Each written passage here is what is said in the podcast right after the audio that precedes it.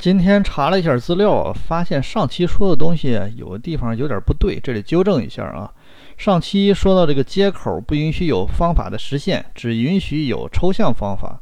这个在以前的低版本呢，这是对的啊。一点七和一点七以前这这 JDK 是对的，但是在 JDK 一点八的新特性里边呢，接口增加了这个默认方法和静态方法的支持。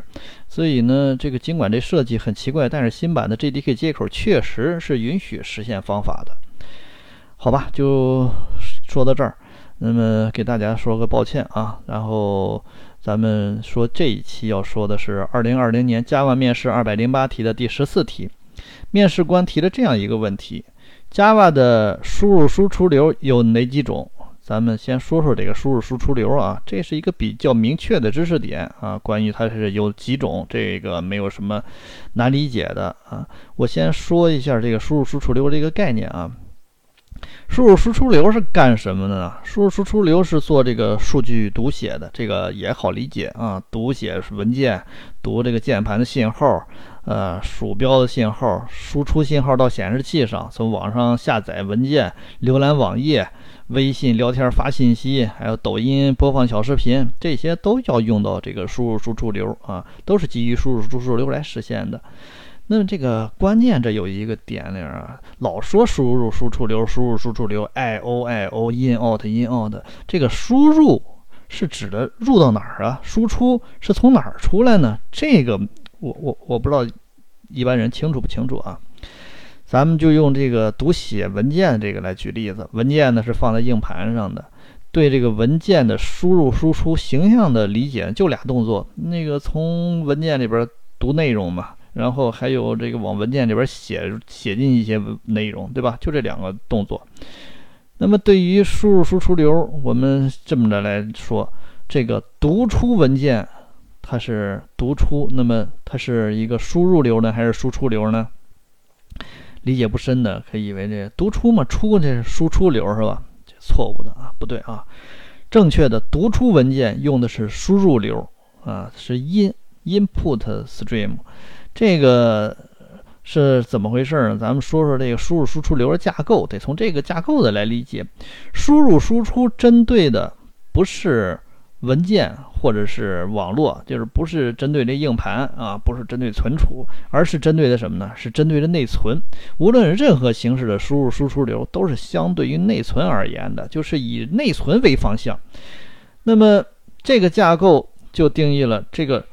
输入流是说把这个流内容输入到内存里边，输出流是从输出是从内存里边输出一些东西，这个一定要记住啊，这是输入输出流里边很重要的这个概念。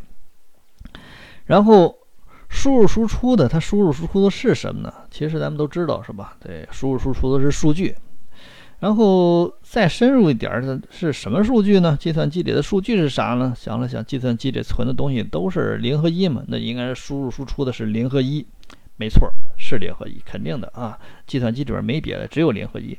但是这么说呢，还不太准确，不是特别的精准啊。在计算机里边是零和一，但是实际上我们的计算机语言直接操作的并不是零和一。计算机语言直接可操作的最小单位是什么呢？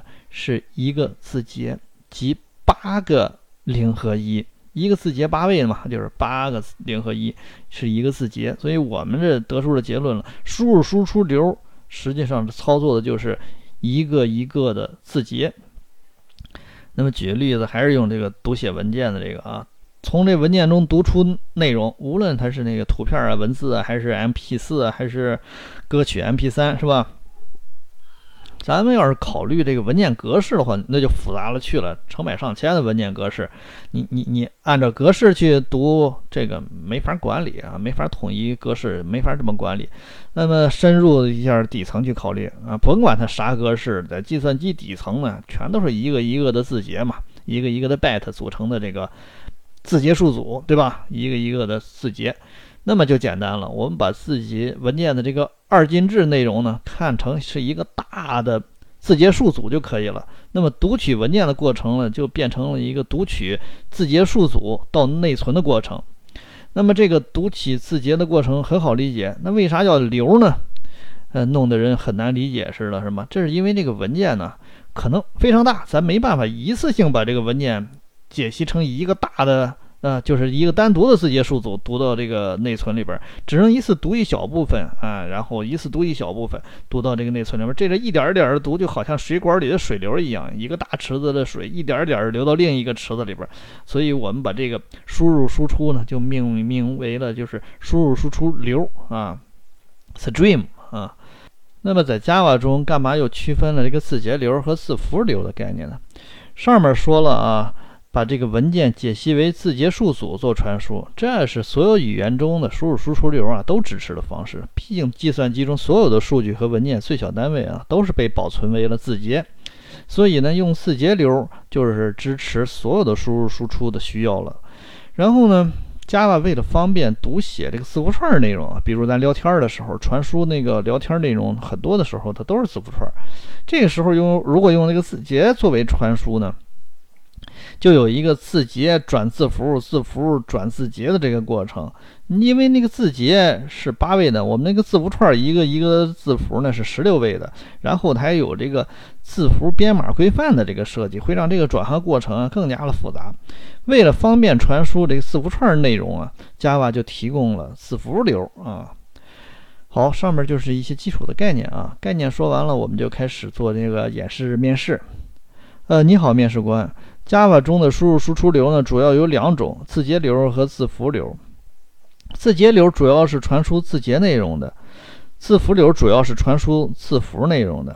字节流的最小传输单位是字节，每个字节呢是八位；字符流的最小传输单位是字符，每个字符是十六位的。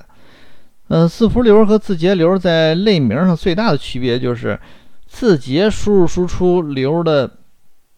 类名普遍都是由 stream 结尾的，呃，字符流呢区分这个输入输出的，输入的字符流的类名普遍都是以 reader 结尾的，输出字符流的类名呢普遍都是有以这个 writer 结尾的。呃，好，以上就是我的演示面试，不知道是否让您满意啊？因为这个输入输出流的概念呢，实在是比较明确，没有啥可扩展的知识点，所以我演示演示答题的时候呢，就回答的比较干净利索脆，就是直接说完了就算了。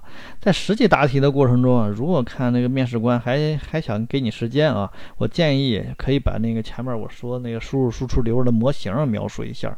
好，本期就到这里，我们下期再见。